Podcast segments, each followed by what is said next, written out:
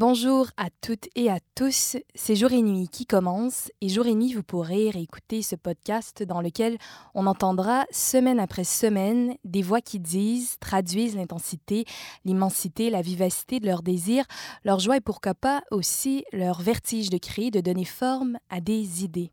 Ce sont ici des traversées entre pensée et affect avec des artistes, des créateurs, des intellectuels à qui l'on demande Faites-nous entendre ce que vous faites, ce que vous pensez.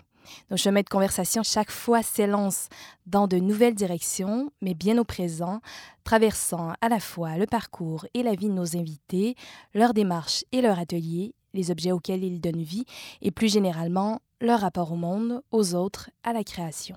Ici, on se cherche, on doute, on se perd, on se trouve, on rit, parfois même on pleure. Bref, c'est comme dans la vie, il y a de tout, toutes sortes de voix, de sensibilités et de formes de vie. Et aujourd'hui, de Québec, deux invités, Jean-François Lessard et Jean-Nicolas Marquis, pour nous parler de l'organisme Entracte. Parce que d'une part, tout le monde sait bien qu'avoir une idée, c'est un événement rare. Euh, ça, ça arrive rarement. Avoir une idée, c'est une espèce de fête.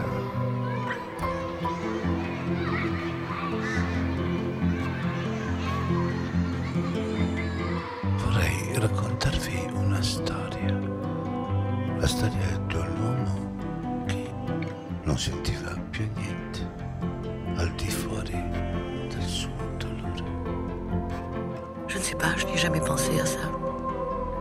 C'est une autre écriture, la vôtre?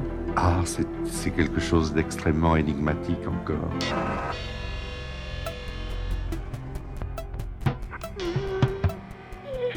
Jour et nuit.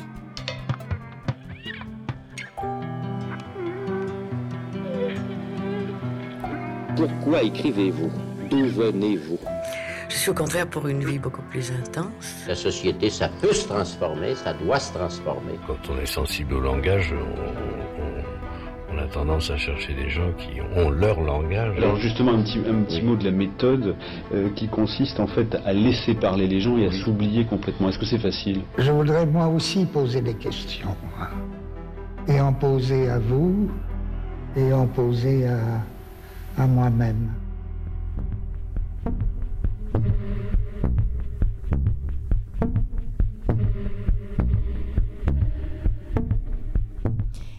C'est l'histoire d'un artiste. Enfant, il dessine des maisons de toutes les couleurs. Plus tard, il entreprend d'écrire des histoires à partir de la sienne et de celles de son entourage. Dans ces mondes qu'il n'invente qu'à moitié, son imaginaire peint des créatures fantastiques dont les vies s'apparentent à la sienne et portent ses sentiments. C'est l'histoire d'un artiste qui, sur une musique, danse comme personne et nous entraîne avec lui. Cet artiste voit, sent, ressent des choses que lui seul sait partager. Je connais l'histoire de cet artiste puisqu'il est mon frère. Et puis c'est l'histoire de cet artiste à l'immense sensibilité et l'intelligence vive qui pousse une porte et découvre derrière elle d'autres artistes qui ont, comme lui, quelque chose à nous dire, d'eux, mais aussi de nous. Ensemble, ils inventent d'autres manières de raconter, pluralisent les façons de dire le réel, et de cela, nous avons plus que jamais besoin. Aujourd'hui, comme toujours, notre micro s'ouvre sur l'art et la culture, sur ces lieux, ces milieux où se joue, plus qu'il n'y paraît, c'est-à-dire parfois et peut-être trop rarement, de vraies luttes politiques, en ce que ces espaces ouvrent des questions sur la réalité de nos mondes sociaux, sur la forme de notre société. L'art et la culture sont des lieux où doit comparaître la société, une société inégalitaire, injuste et faite de multiples exclusions, ou même quand tout va comme il se doit, rien ne va comme il se doit. Elles permettent alors de réfléchir à quel type de subjectivité et de normativité produit notre société, et c'est elle qu'elles remettent en question en ouvrant sur la critique de la reproduction de l'ordre institué et des valeurs sur lesquelles il repose. Le projet artistique dont il sera question aujourd'hui s'appelle Entracte et il n'ignore pas la vérité du monde. C'est pourquoi, dans la plus grande joie de la création, il le met en question, nous faisant voir et entendre des vies diverses, multiples et significatives. Quand sur scène, je constate le talent, l'imagination et la profondeur de mon frère et ses collègues, ce que je vois aussi et peut-être surtout, c'est notre incapacité à nous à non seulement les inclure, mais à apprendre d'eux à nous nourrir de ce qu'ils sont et à aménager un monde dans lequel non seulement la différence est acceptée, mais est pleinement valorisée et soutenue, le handicap donnant alors une autre façon d'être, dans un monde où une pluralité des formes de vie trouverait à se dire, à se raconter, à s'exposer, à se reconnaître dans une espèce de largesse. La question des formes de vie, c'est comme ça que s'éprouve la question politique, puisqu'il y a mille manières de vivre et autant de manières de faire de l'art, mais encore faut-il trouver une société et une scène prête à soutenir et encourager des sensibles essentiels porteurs d'autres histoires. Nos invités sont donc aujourd'hui Jean-François Lessard, directeur général d'Entracte, et Jean-Nicolas Marquis, responsable des ateliers à Entracte, un organisme culturel basé à Québec qui a pour mission de développer, créer et diffuser un art unique avec des personnes uniques, ayant des limitations fonctionnelles et ce, en collaboration avec l'ensemble de la communauté. Bonjour à vous deux, Jean-François, Jean-Nicolas. Bonjour. Bonjour. Bonjour, soyez les bienvenus à Jour et Nuit. Ça nous fait plaisir de vous avoir en direct de Québec, donc vous êtes par téléphone. Et si vous me le permettez, je vous propose qu'on débute cet entretien en faisant tout d'abord entendre la voix de ces artistes d'Antrac. Et c'est un extrait tiré d'une vidéo dans laquelle les artistes étaient invités à répondre à cette question Es-tu un artiste? Et c'est quoi pour toi un artiste? Alors on en écoute un bref extrait. Si je me considère comme un artiste, oui. Je suis un artiste, puis euh, en même temps, ben, ça me permet d'apprendre des choses, puis tout ça. Euh, c'est très valorisant. Je, me considère comme un, artiste, euh, mais je. Bon, je suis certain que je suis pas professionnel, mais c'est certain qu'un jour, si on me demandait de faire de quoi, je l'accepterais sur le champ. Ben, un artiste, c'est euh, quelqu'un qui fait des shows à répétition, qui fait des spectacles sur scène, qui n'est pas gêné de se démontrer devant tout un public. Puis moi, je suis pas gênée du tout, là. J'ai déjà fait ça dans plusieurs spectacles. Ça fait pas le premier que je fais. Mais toi, tu te considères-tu comme une artiste? Ouais. Maintenant, oui. Mais, ben, vu ma déficience intellectuelle légère à moyenne, il y en a qui disent Ah, tu feras jamais de danse parce que t'es es une déficience intellectuelle, euh, tu pourras jamais faire ça de ta vie. Mais c'est pas vrai. Dans le fond, nous, on est capable de, de faire de la danse, tel nos degrés de difficulté. Même s'il y en a en chaise roulante, puis il y en a qui ont de la misère à marcher, c'est à notre capacité à nous de faire des spectacles, de danser à notre rythme. C'est comme adapté à nous, on aime vraiment ça au bout. Hmm. Eh bien, je vais vous poser la même question, Jean-François Lessard, Jean-Nicolas Marquis. C'est quoi pour vous un artiste? Hmm. Ben, c'est une question importante. Euh, je dirais aujourd'hui, en 2021, le 10 mars, euh, l'artiste est celui qui, qui, jongle avec la réalité qui l'entoure, qui, échange avec celle-ci et qui, essaie de faire voir à ses concitoyens euh, peut-être certains, aspects de cette réalité-là qu'on a tendance à oublier. Euh, il y a quelque chose de militant là-dedans, dans le sens où lorsqu'il remarque que les gens autour de lui ne voient pas nécessairement la même chose euh, que lui, il dit attention, je vais essayer de vous montrer les choses sous un autre angle. Et euh, c'est comme ça, tranquillement, qu'on change les perceptions. il y a quelque chose de militant, mais il y a quelque chose aussi qui est de l'ordre du pur partage poétique, parce que la vie, malgré ses aspérités, la vie, elle est belle. Et euh, il faut partager cela aussi. Il faut partager la, beauté, il faut partager euh, ça, cette poésie qui nous entoure. Et le travail qu'on fait en tract, je pense, a ceci de, poétique et de militant.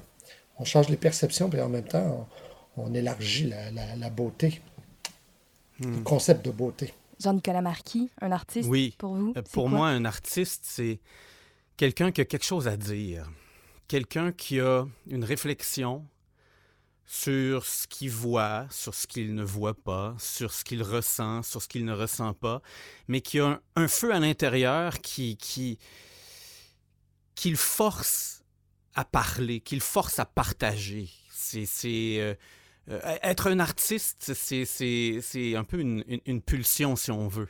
C'est quelque chose qu'on ne peut pas taire, c'est quelque chose qu'on veut pas taire non plus et, c'est quelque chose qu'on veut partager avec les autres, autant pour les autres que pour soi-même, pour apprendre des autres. Et, dans le monde du théâtre ou de la, littérature, du cinéma, de la télévision, un artiste, c'est aussi quelqu'un qui raconte des histoires. Il mm-hmm. ne faut pas oublier ça. Et, raconter des histoires, des fois, on a tendance à, présenter ça comme quelque chose de très simple. Euh, on cherche on, cherche à épaissir ces histoires-là, mais le simple fait de raconter une histoire et de dire voilà comment, voilà, comment on vit ici, euh, ça permet à, des gens d'entendre ces histoires-là et de se questionner eux-mêmes sur comment ils vivent. Et, et, c'est assez fondamental, ça. C'est une belle façon de se mettre en commun de dire Ouais, c'est vrai, je m'identifie dans ton histoire, je m'identifie à ce que, ce que tu es en train de raconter. je crois que ce désir-là, ouais, de se raconter, Jean-Nicolas, euh, très justement, parlait de pulsion. Mm. Je, crois que ce désir-là de se raconter doit rester. Et s'il y a bien quelque chose qu'on sent hein, présentement, en ce contexte pandémique-là, c'est la nécessité de se retrouver ensemble et de dire Ouais, on vibre pour la même histoire. Mm mes professeurs disaient euh, euh, être artiste, c'est le désir de se dire. Je trouve ça quand même, euh, ça, ça rejoint ce que Jean-François vient de, mentionner. Oui, ben ça va nous permettre d'entrer de belle manière dans ce que vous faites à Antrac. Alors, expliquez-nous un peu ce qui s'y vit, ce qui s'y fait, ce qui s'y dit, ce qui s'y invente. Ben, c'est une grande question. Ben, ça a beaucoup évolué hein. depuis que je fais la direction artistique. moi, je suis là depuis 2002. Euh, ça a beaucoup évolué. Euh, on est parti d'un mode d'organisation où il y avait essentiellement les ateliers pour tranquillement entendre euh, ce désir-là, cette pulsion-là qui était là chez nos participants. C'est comme ça qu'on les appelle. On les appelle les participants, les gens qui, qui sont inscrits à nos ateliers, mhm. ces artistes-là qui sont là, il y avait cette pulsion-là d'exprimer davantage, d'en faire plus. Et tous les artistes qui sont là aussi, qui sont engagés pour donner les cours, qui sont engagés comme concepteurs, qui entourent, qui encadrent, qui accompagnent. Euh, elles sont, ils sont très inspirés aussi par cette situation-là de mixité qui est là en trac. Euh, et moi le premier, et ça nous a amené toute, cette belle gang-là ensemble à, mettre sur pied le volet production professionnelle qui est actif depuis 2008. Et, euh, et l'idée, l'idée, bien sûr, c'est de, de questionner le vivre ensemble. L'idée, c'est d'offrir des possibilités euh, aux artistes qui vivent des situations de handicap de, de pouvoir de différentes façons euh, partir à la rencontre du milieu culturel de Québec pour exprimer différentes choses. Et, et là, ben, à partir de ce moment-là, nos points de départ d'inspiration se sont multipliés. Nos formes d'exploration dans, dans, le cadre des ateliers sont, se sont multipliées aussi. Expliquez-nous un peu peut-être, euh, Jean-Nicolas Marquis, ce que sont les, les ateliers. Euh, les ateliers en tract, euh, encore là, avec le temps, beaucoup, beaucoup de changements se sont euh, se sont opérés euh, dans, les, dans les ateliers. En ce moment, euh, c'est un, endroit où on fait beaucoup de, de création en tract.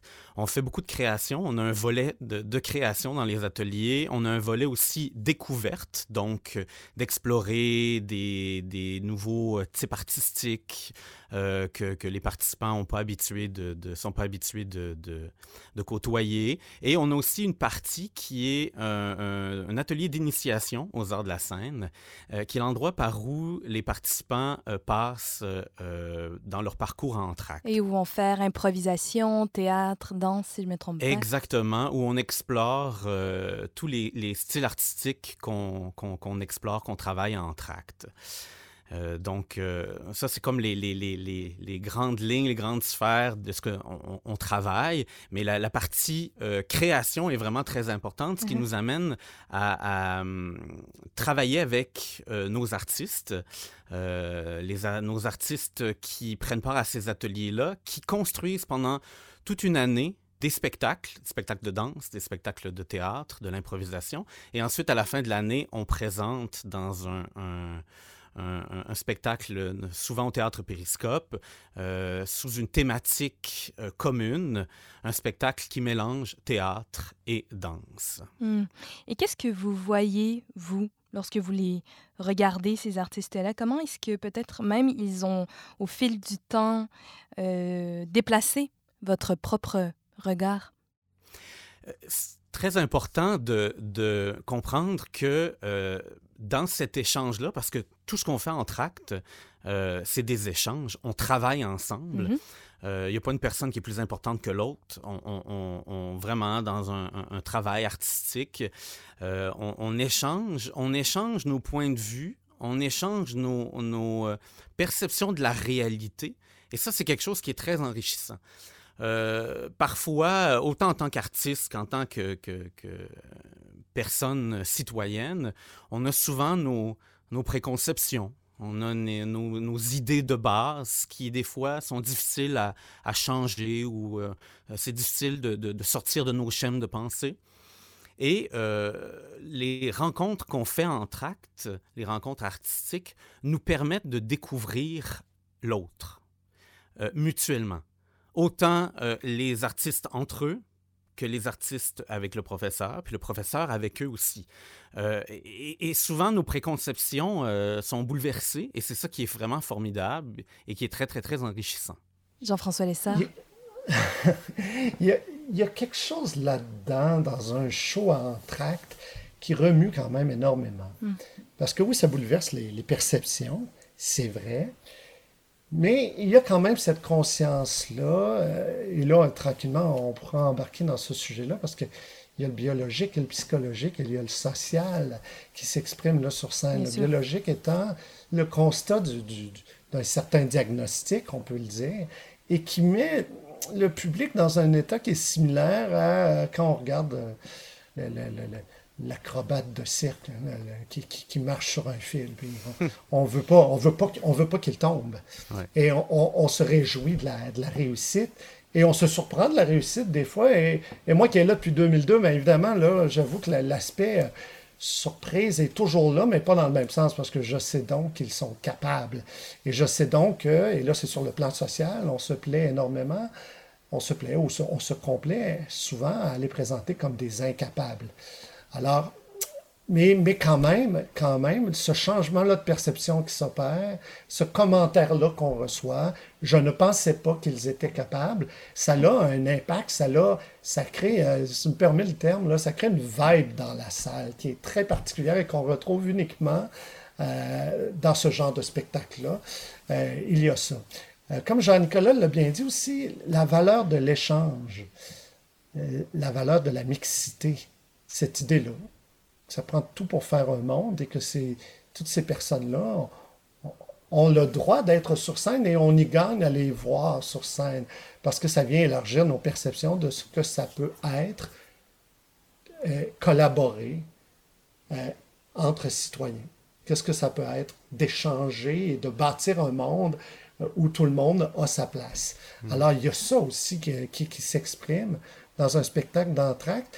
Et il y a aussi quelque chose qui est bien, qui est universel. Et attention, je jamais nous, en tract, on va dire, euh, on, on, se méfie un peu de cette phrase-là qui dit euh, on est tous pareils. Mhm. on se méfie de cette phrase-là. C'est très inquiétant. Ah, eh ben, tu sais, ouais, mais tu sais, cette, cette phrase-là qui dit euh, ouais, ils sont comme tout le monde. Non, c'est pas vrai. Nous, on aime la différence. Mais ce qu'il y a d'universel quand même, c'est que le combat que peut vivre, euh, je ne sais pas moi, une personne trisomique pour euh, euh, accéder à l'emploi.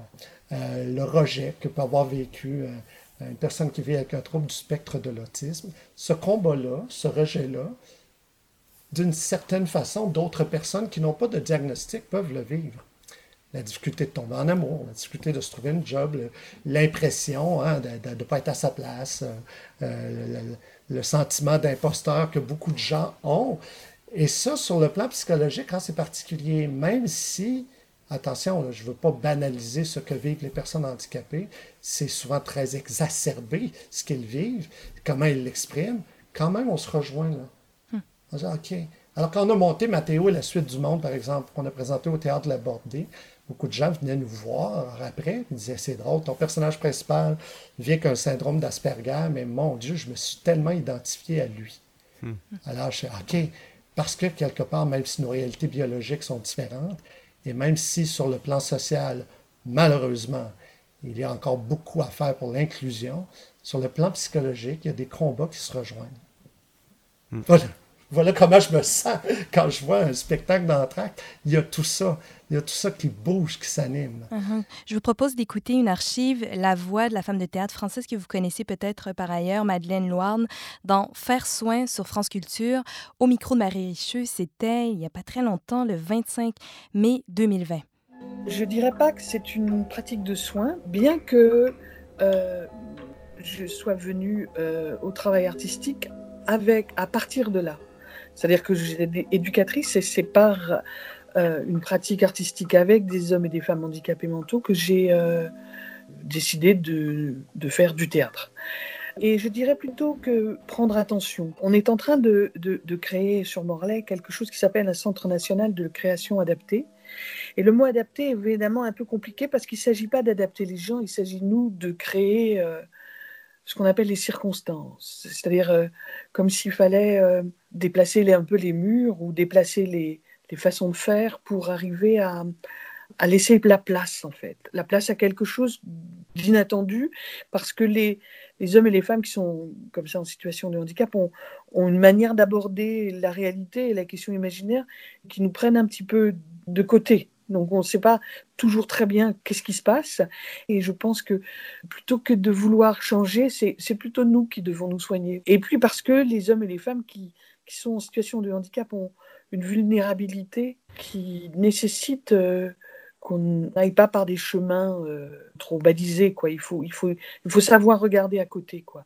Moi, j'ai beaucoup suivi, surtout ces derniers temps, euh, le travail que faisait Fernand Deligny. C'était un des poètes éducateurs les plus pertinents dans leur manière, la manière de nommer les choses et d'accompagner et d'être avec je trouve qu'il sait parler de la façon dont la, création et l'art euh, profitent de ces décalages-là, de ces, de ces manières d'interroger de, et de voir euh, un petit peu différemment. C'est cette attention-là qui est importante. Et, je crois que la difficulté, la plus grande difficulté, c'est de lâcher prise un peu et de trouver les, les modes de faire qui permettent euh, une certaine liberté. Alors, euh, Jean-Nicolas Marquis, Jean-François Lessard, je voudrais vous entendre sur cette question-là, sur laquelle revenait Madeleine Louarne. Est-ce que la question de savoir si ça fait du bien ou ça fait pas de bien, est-ce qu'elle interfère dans votre travail avec les artistes? Parce que c'est pas la même chose, on vise pas la même chose à faire du social ou de l'artistique. Il y a une chose qui est quand même importante euh, d'entrée de jeu, là, de, de, rappeler, c'est que pour toute personne qui fait un métier qu'il aime, pour tout artiste qui a en lui la fibre artistique et qui réussit à exprimer ça, ça fait du bien. Point. Hmm. Alors, rendu là, nous, notre approche, c'est de considérer nos participants euh, comme des artistes, des gens qui viennent exprimer quoi, et on sait très bien que ça va leur faire du bien, parce que moi, je, je vais me permettre de vous le dire, Marie-Laurence, ça me fait du bien énormément quand je peux créer. J'espère. Hein? La joie de la création, on en parlait dans voilà, le jeu. Voilà. Alors, il y a ça là, qui, qui, qui, qui, est important. Maintenant, ça ne veut pas dire qu'on qu'on qu'on va complètement s'extraire de toute considération qui, qui, nous oblige à nous pencher sur, euh, sur, sur ce qu'on doit adapter. Euh, j'aime bien ce, ce, ce, qu'on a entendu quand on parlait de créer les circonstances. Mm-hmm. C'est très, très, très bien dit parce que, bon, euh, euh, vous, avez bien, vous avez bien compris ce qu'est Entracte. Bien sûr, on ne fait pas dans, dans l'art-thérapie. Euh, et les participants l'apprécient énormément que nous, notre, notre point de départ ne soit pas là pour venir régler une quelconque problématique, ce qui est le propre, je crois, de la thérapie, quoi qu'on pourrait en parler longtemps. Euh, mais cela étant dit, à partir du moment où on ne fait pas de la thérapie, ça veut, on doit quand même se questionner sur qu'est-ce qu'on doit adapter, mm-hmm. comme, quel chemin prendre. Euh, et être à l'écoute aussi du, chemin, encore là c'était très bien dit, du chemin euh, que, va prendre, euh, que, vont prendre nos participants pour aller à l'expression. Hmm. Euh, je ne sais pas si je réponds bien à votre question. Formidable. Jean-Nicolas Marquis, vous voulez ajouter quelque chose? Oui, oui, oui. ben, toute cette idée-là d'art adapté, qui, est, qui est totalement vrai, mais c'est en même temps quelque chose que tout artiste, d'une certaine manière, doit faire. Mhm. dans, toutes circonstances, on doit constamment s'adapter avec les gens avec qui on travaille. Mhm. Euh, et, et, c'est pas euh, une difficulté, en tout cas, à mon point de vue, ce n'est pas une difficulté majeure, mais au contraire, même un, respect du travail avec l'autre. Donc, c'est de prendre chaque personne avec qui on travaille, et là, je, euh, parce que chaque personne, naturellement, on a chacun nos limitations qui sont différentes les unes des autres, mais que chaque personne avec qui on travaille, on doit s'adapter mutuellement l'un à l'autre. Et puis, on doit mettre en place des stratégies, si on veut, pour permettre que tout le monde puisse faire son travail artistique, son travail de, de bon, de danseur, d'acteur, euh, au, au, mieux de, de, de, ses capacités. Et c'est dans ces moments-là, tantôt on parlait aussi bon, de, de, de, l'imitation, euh, euh, c'est dans ces moments-là que ce que je trouve qui est formidable dans, dans ce qu'on fait en tract, c'est que ça nous permet de voir des artistes qui finissent par se surprendre eux-mêmes. Hmm. On, on, on, les amène des fois dans des dans des milieux. Euh, là, il y a de la joie. Oui, il y a énormément de joie parce que là, on se rend compte que les limites, ben, c'est très euh, relatif. Bien sûr. Et flexible. Dans certains cas, on a certaines limitations et dans d'autres cas, ces limitations-là, ah, elles sont pas exactement pareilles. Et c'est là qu'on réussit aussi euh, ensemble à dépasser nos, nos, limites. Puis des fois, ce qui est formidable, c'est de voir des gens qui qui avant arrivait dans un, optique où ce qui se faisait dire Ah non, mais tu ne seras pas capable de faire ça, là. Tu peux, tu peux pas faire ça, tu n'y arriveras pas. Et au contraire, on se rend compte que euh, euh, ces gens-là sont souvent capables de faire beaucoup plus que ce qu'on peut imaginer. Et même nous-mêmes, on, est confronté aussi, nous autres, à nos propres limitations et on se rend compte que ben, très souvent, on est capable de les dépasser, ces limitations-là. Beaucoup d'inattendus. Oui, beaucoup. Mm-hmm. Oui, il y a des inattendus. Et, et en même temps, il faut faire attention parce que c'est sûr que, comment dire, il y a quelque chose de très beau à dire ça. Hmm. c'est très beau. C'est très beau de dire ça, mais le concret euh, présente ses aspérités. Et euh, ses aspérités. Et euh, et on doit composer avec ça aussi. On, on, doit trouver toujours. Euh, quand je dis que c'est très beau, Jean-Nicolas, on s'entend qu'on tient tous ce discours-là. Et euh, on, doit trouver quand même. C'est pas sans défi. Et surtout que il faut comprendre les, les, êtres humains, les formidables êtres humains qui arrivent à Entracte ou qui sont là depuis 15-20 ans, euh, avant Entracte, ils, ou en dehors d'entracte, ils vivent dans un contexte social qui, parfois, malheureusement, vient accentuer l'handicap et parfois même le produire hmm.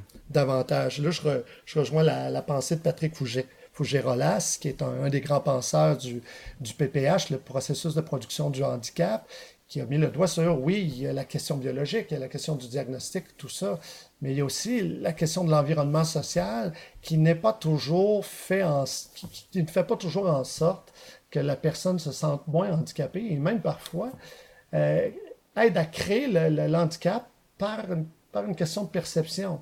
L'exemple facile, c'est la, personne qui est en fauteuil roulant et qui se retrouve dans un lieu qui est nullement adapté, pas d'ascenseur, pas de rampe.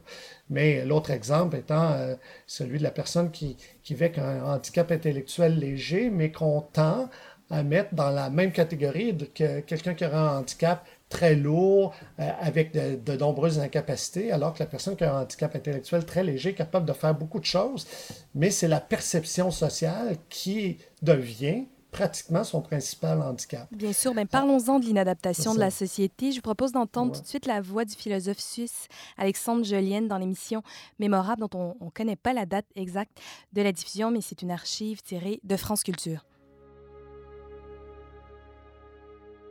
Aujourd'hui, je rencontre un autre handicap, celui d'être réduit au handicap par le regard de l'autre. Et on pourrait parler de ça, moi je pense ah oui, je crois qu'il le faut parce que, je suis handicapé physique, mais je suis surtout, j'allais dire, handicapé social. Parce qu'on est handicapé sous le regard de l'autre. D'ailleurs, je euh, vous remercie, je remercie France Culture d'avoir pu donner l'occasion que le philosophe s'exprime aussi. Parce que quand je suis invité dans les médias, ma grande douleur, c'est qu'on réduise au handicapé. Alexandre Jolien, c'est le handicapé philosophe. Alors, il ne s'agit pas de fuir le handicap, mais c'est une caractéristique parmi d'autres. Et vu que je m'adresse à, des auditeurs, c'est vrai que chacun est responsable du regard qu'il porte sur l'individu singulier ou handicapé. Quel regard jetons-nous sur le vieillard? Est-ce que notre regard ne réduit pas l'autre à la vieillesse, au handicap, à la surdité, à la couleur de peau? Et moi, cette notion d'handicap social est très importante parce que finalement, je raconte souvent, aller dans un bistrot, commander à boire, c'est encourir le risque d'être jugé euh, irrentable, euh, eh bien, pour venir à Paris, j'ai pris euh, l'avion et je vais au, guichet de Air France. Et on me dit avez-vous un certificat médical pour monter dans l'avion Et j'ai beau être philosophe, ça m'a fait un tel coup parce que je me disais mais est-ce que vous avez demandé aux dix autres qui ont passé avant moi dans la queue? Et donc le handicap social peut peser, et je dis pas à dire plus lourd que le handicap physique ou mental. Plusieurs choses dans le témoignage percutant du philosophe Alexandre Jolienne. Première question à vous deux, messieurs. Quel rôle joue la représentation théâtrale ou la représentation scénique dans la compréhension de comment notre société fonctionne?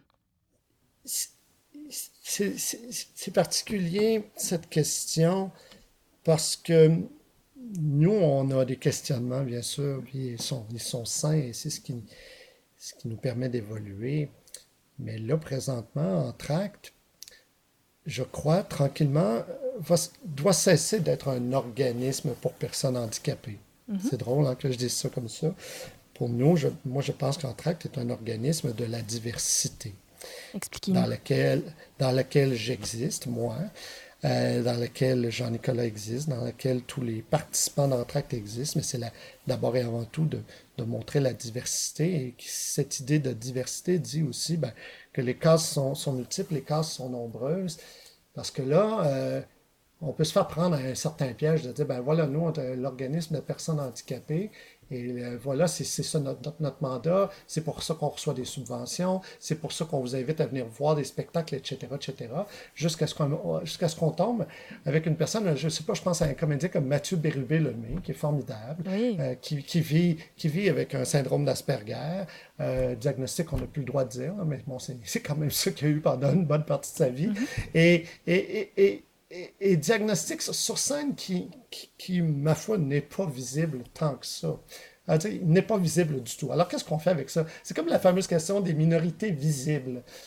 Est-ce que, est que quelqu'un qui est immigrant caucasien est moins un immigrant qu'un autre qui est un immigrant africain et que ça se voit? Alors, il y a comme cette question-là, puis je fais, ben là, là, je suis des cases.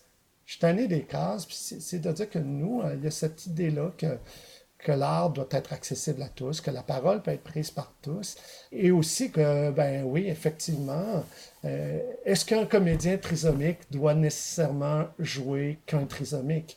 Pourrait-on, euh, sur scène, dire, ben toi, comédien trisomique, euh, tu vas jouer, tu, vas jouer un, un rôle, euh, que tu, travailles dans un restaurant ou tu es un amoureux ou quoi que ce soit, mhm. et, et, on parlera même pas de ta trisomie. Dépasser le, handicap, bien sûr. Ben oui, on n'en parlera, on en parlera même pas. Mhm. On n'en parlera pas. Il faut aller vers ça. Il faut aller vers... Euh, on ne se sent pas obligé d'excuser la présence d'une personne handicapée sur scène en disant on fait de l'art pour les personnes handicapées.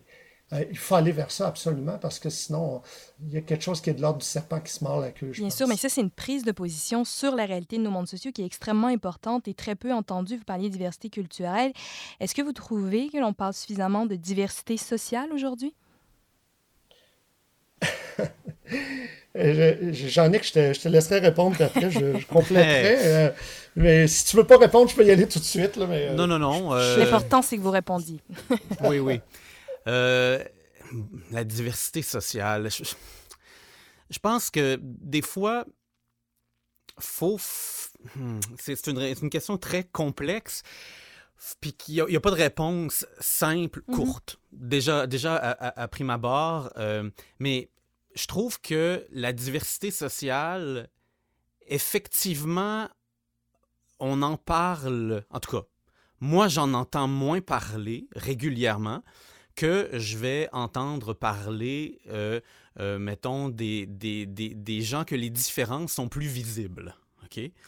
Euh, et, je trouve que c'est important, comme l'a mentionné quand même Jean-François à, à, ce niveau-là, c'est important à un moment donné de ne pas se limiter, de, de, de, permettre aux gens qui viennent de différents horizons, qui ont, qui ont différents vécus, qui ont différentes origines, euh, des origines, bon, qui, ont, qui, viennent de différentes couches de la société, qui, qui viennent de différents milieux, euh, que, que, chacun ait une place aussi grande, mais qui n'est pas...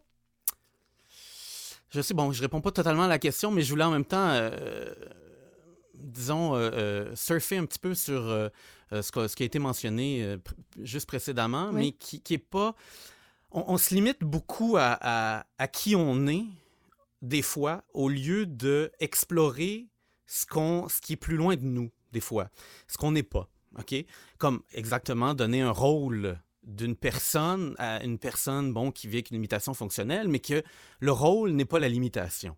Décloisonner, si on veut, euh, ce qu'on attend quand on voit un type de personnage sur scène, ben, d'amener quelque chose d'autre dans ce personnage-là, avec un individu qui correspond pas nécessairement au standard qu'on a dans notre tête par rapport à ces personnages-là. Mhm.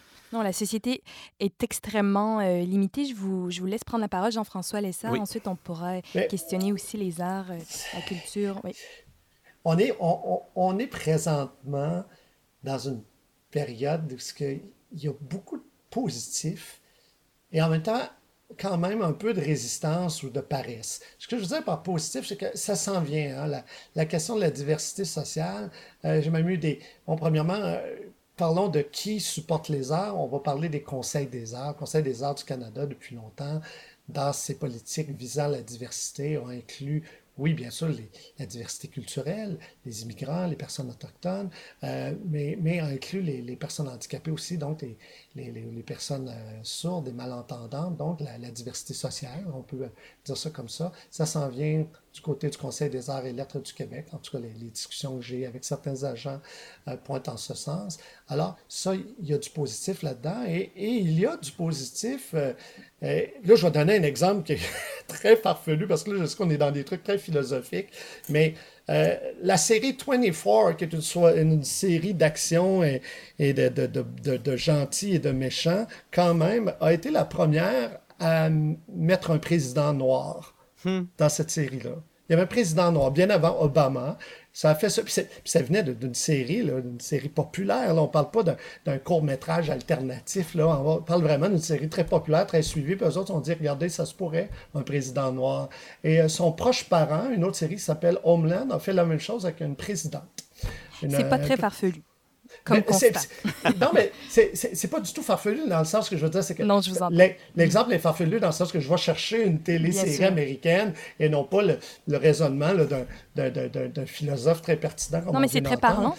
C'est que cette idée-là, c'est de dire, ben, regardez, rien que par, par les changements qu'on exerce dans une distribution, dans un, dans un film, dans une série euh, ou sur scène, même sans l'appuyer, on dit quelque chose. Et en même temps, on peut dire l'inverse parce que oui, euh, il y a une certaine paresse, je trouve, personnellement, à voir des personnages, euh, des, personnages qui vivent avec un handicap euh, présentés à la télévision comme étant soit des victimes ou soit comme étant incapables de, de, de, tenir un bâton d'hockey et de tirer dans un filet désert, mm. par exemple. Euh, je nomme pas les séries par respect pour les, les, gens qui les écrivent et qui les écrivent quand même très bien, si je fais abstraction de cela, mais quand même, on se rend compte que d'un côté, oui, il y a du, du, progressisme dans les choix de distribution et, et, dans, et, ça indique une volonté de changement social, mais parfois, on se contente de cette espèce de composante-là dramatique qu'amène la personne handicapée, que c'est donc dramatique sa mm. vie, puis qu'elle euh, elle est un poids pour sa sœur, ou elle est un poids pour sa mère, ou euh, euh, elle suscite de, de de, de, la pitié et tout ça, c'est un processus dramatique qui fonctionne, qui peut aller arracher les, les larmes, pas les armes, les larmes du téléspectateur, mais qui euh, n'aide pas à faire évoluer les consciences. Ah non, je comprends. Extrêmement réducteur. Eh oui. Eh bien, oui, il y, a, il y a les deux le milieu théâtral fait de plus en plus de pas vers la diversité et, euh, et, et, c'est vrai à Montréal, on le sent de plus en plus. et ça s'en vient, et ça s'en ben, peut-être que je suis trop loin, mais euh, et ça s'en vient, ça s'en vient à, Québec aussi euh, pour l'inclusion des, des c'est plus que l'inclusion c'est pour la, transformation et, offrir un visage qui est celui de la diversité. Bien sûr, ça nous euh, intéresse, ce qu'ils ont à dire. Vraiment, il faut, euh, il faut vraiment encourager leur pleine participation. Et puis, j'ai une question pour vous deux. Le temps file. Comment est-ce qu'on travaille avec eux sans prendre leur place, sans prendre la parole à leur place ou les raconter à leur place? Il y a un jeu d'équilibre, j'imagine, de ce hmm. côté-là. Oui. Euh, c'est c'est quelque chose qui, qui, qui, il y a pas un, il y a pas de, de, de, de, de recette si on veut. C'est quelque chose qui, qui euh, euh, se base, à mon avis, en partie sur l'écoute, être attentif à l'autre.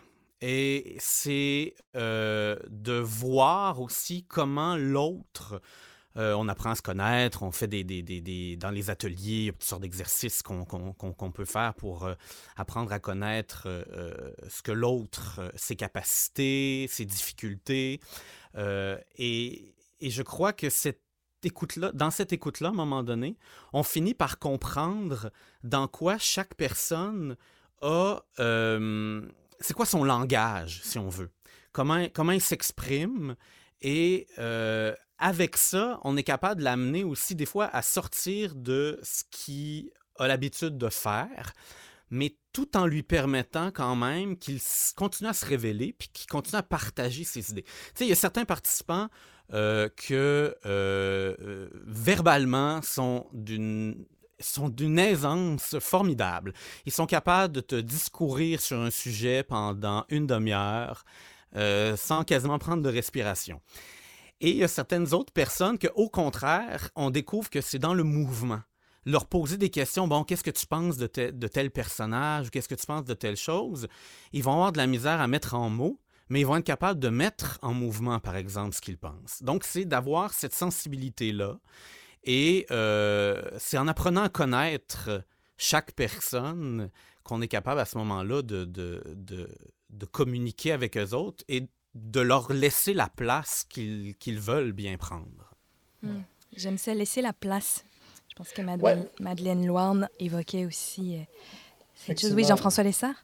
De, créer ces circonstances-là. Mais là, il faut faire attention. Je le répète, en tant qu'un organisme de diversité, de mixité, Et, et les, les, auteurs, les autrices euh, qu'on engage, qui sont là, qui, vont piloter différents projets, que ce soit dans les ateliers ou dans nos productions professionnelles, font partie de cette diversité-là et leur sensibilité à eux est importante aussi.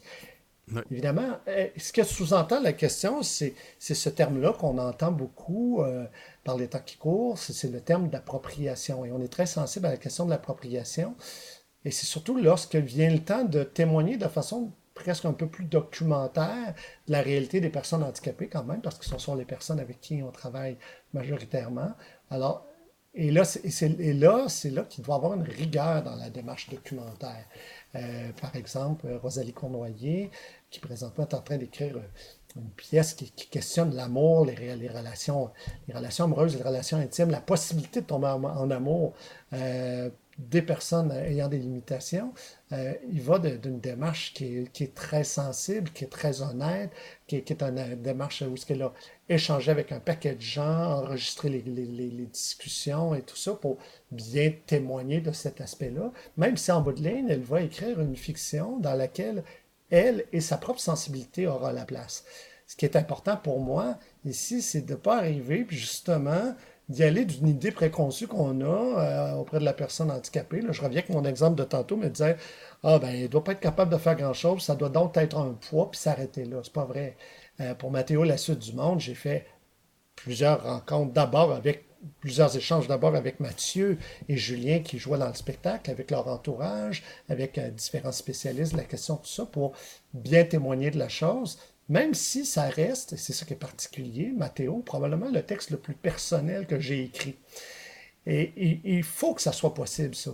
Et il faut que je puisse, moi, en tant qu'artiste, aussi me retrouver dans une création, mais je pense que c'est beau, parce que ça dit, je ne fais pas que parler d'eux autres en, les regardant avec une lorgnette de, loin, en disant, voilà, ils sont comme ça. Au contraire, je, vais à leur rencontre, ils viennent à la mienne, mm. et ensemble, ensemble, on, écrit quoi, il émerge quelque chose de ça. Il faut aussi comprendre, c'est une autre affaire qui est importante, c'est qu'outre l'aspect appropriation qu'on veut éviter à tout prix, on veut éviter de dire des choses qui ne seraient pas, qui ne rendraient pas justice à nos participants, mais il y a aussi qu'il y en a en tract. Et je me souviens, Steve Gagnon, qui avait, euh, qui avait donné des ateliers à l'époque, m'avait dit une phrase qui m'avait bien, bien marqué. Il m'a dit ils n'ont pas tous quelque chose à dire. Il parlait des gens de son groupe, mais ils veulent tous dire. J'avais trouvé ça beau parce qu'effectivement, en traque dans un, dans un groupe donné ou dans, on monte une distribution ou une production professionnelle, c'est pas tout le monde qui va arriver en disant Hey, moi j'ai envie de parler de ça. Hmm. Ou moi, euh, on donne un petit canevas d'improvisation, puis ils vont tous sortir des idées. Il y en a que oui, énormément. Euh, j'ai déjà vu Mathieu. Euh, Bérubé Lemay faire une impro de 45 minutes. Euh, pendant, pendant, laquelle il mourait hmm. pendant 45 minutes. C'était hallucinant.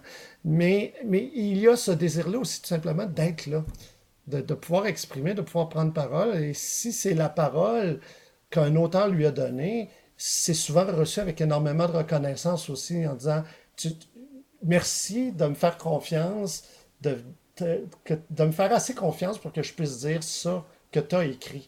Alors, c'est très beau, ça, faut pas l'oublier.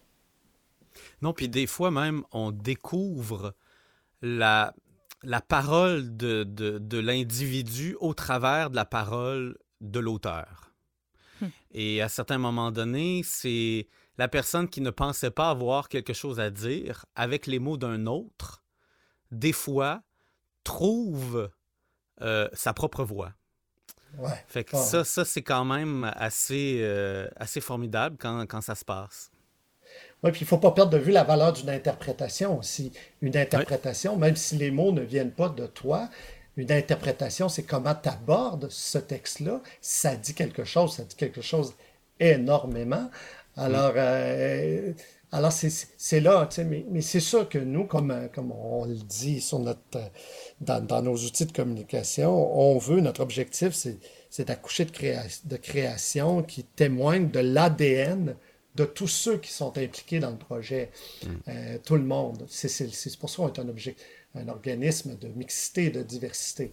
Mais ce qui est dit, ce qui est à dire, s'exprime différemment d'une personne à l'autre. C'est merveilleux. Jean-François Lessard, créer, ça demande de l'argent, bien sûr. Est-ce que vous avez les moyens nécessaires pour donner vie, pour donner forme à vos initiatives? Euh, de plus en plus. À vrai dire, euh, là, présentement, financièrement, euh, parce que, bon, on s'entend que pour l'aspect social, il y a un soutien, notre aspect loisir et tout ça, il y a un soutien qui va venir de la Ville de Québec, euh, qui va venir aussi euh, du programme de soutien aux organismes communautaires, parce qu'il y a quand même une dimension communautaire en train. Et pour tout l'aspect artistique, l'aspect professionnel, on est de plus en plus soutenu par les conseils des arts au fédéral, au provincial, au municipal. Alors, de ce point de vue-là, ça va bien. Ça nous a permis même de donner disons, de respirer un peu plus par le nez avec la question du financement privé, parce qu'il y a cinq ans, euh, on en dépendait énormément, alors que là, les, choses tendent à changer. Et alors ça, c'est très positif. Je dirais que l'enjeu présentement en tract, euh, c'est de réussir à, convaincre, je dirais, euh, les, diffuseurs, les diffuseurs à Québec. Ça, parce que pour avoir les moyens de faire nos spectacles, c'est une chose qu'ils soient financés, mais c'est bien de pouvoir s'associer avec les structures en place pour rejoindre le le plus de gens possible. Et euh, il est là présentement, le, défi en tract n'en est pas un de financement tant que ça. N'allez pas entendre qu'on marche sur l'or et qu'on refuse les dons. mais mais, mais il, y a un défi euh, euh, qui, qui, est associé à des structures de diffusion pour, euh, pour que ce qu'on crée euh, rejoigne le plus de gens possible. On en a peu parlé bon, de la pandémie parce qu'on en parle aussi suffisamment. Là, tout le monde vit euh, différentes formes d'empêchement. Est-ce que malgré tout, comment se portent les participants d'Entracte? Est-ce que vous avez des dates de prochains spectacles? Enfin, voilà. ben, je, peux, je peux prendre le, le, micro pour, pour cette partie. Oui, Jean-Nicolas Marquis. Euh, ben, tout d'abord, euh, on n'a pas bah, baissé les bras. Euh, nous, quand la pandémie est arrivée, c'est sûr qu'au début, comme tous les organismes culturels, un peu partout, on était un peu ébranlés et puis tout ça. Mais rapidement, on a trouvé des, initiatives pour permettre à nos participants de continuer à créer, de continuer à travailler. Euh, et donc, on a eu une première, euh, une première initiative qu'on a appelée le projet Ricochet, qui était de, vu que c'était notre 25e anniversaire, euh, de plonger dans le passé d'Entracte, dans les créations du passé, et de présenter des extraits de ces créations-là à nos participants et leur donner un, un, moment, un, lieu pour qu'ils puissent créer une, faire une création personnelle par rapport à ce qu'ils avaient vu, inspiré des thématiques, du rythme de, de, de, ce qui avait été présenté. Et ensuite, là, on, a fait ça à, trois reprises pendant la période de l'été. Et on a eu notre présentation. Euh, c'était une présentation euh, très conviviale. Euh, tout l'organisme d'Entracte euh, pouvait y assister. Euh, on a présenté les, films qui ont été produits, les, textes qui ont été écrits aussi et les œuvres visuelles qui ont été faites. Et à partir de ce moment-là, ça nous a permis de, ramasser les outils nécessaires pour être capable de prendre nos ateliers et de les transférer en ligne. Donc, on a quand même continué à donner des ateliers, mais euh, dans un format en ligne, en explorant euh, euh, ce qu'on appelle maintenant la mise en écran. Comment faire hmm. une, mise en écran, comment, quelles sont les possibilités de la caméra, qu'est-ce que ça nous permet d'aller chercher que normalement sur une scène, on n'a pas la possibilité de voir?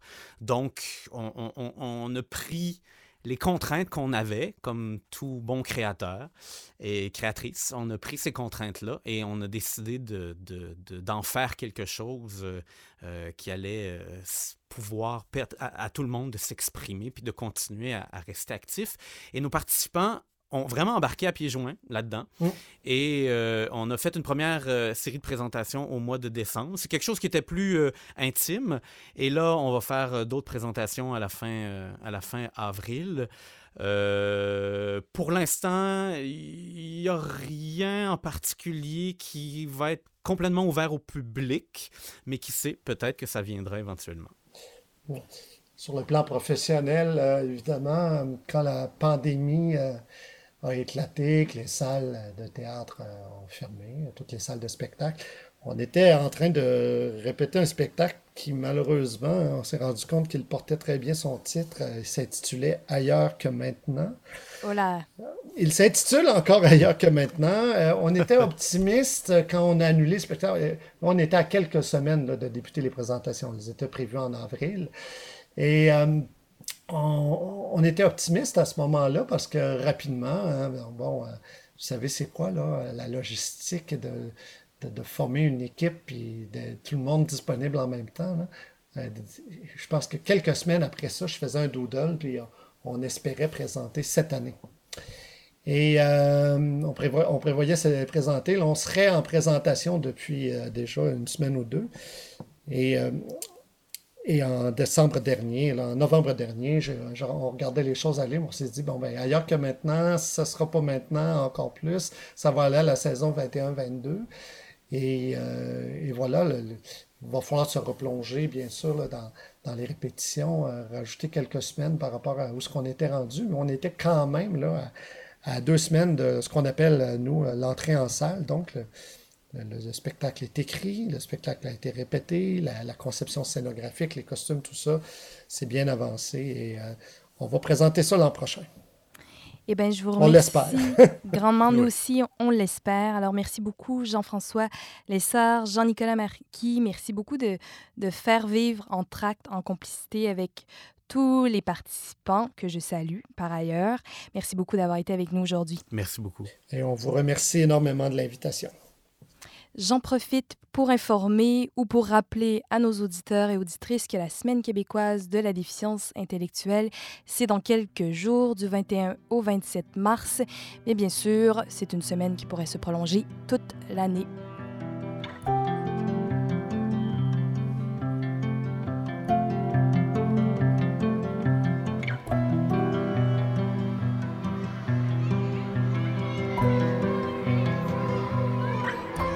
C'était Jour et Nuit. Ce podcast se réécoute sur le site de Magneto, magnetobalado.com et sur toutes les applications de podcast. Et la radio, c'est un grand travail d'équipe. Merci à toute l'équipe de l'émission, Céline Terret, Daniel Capey, Antonin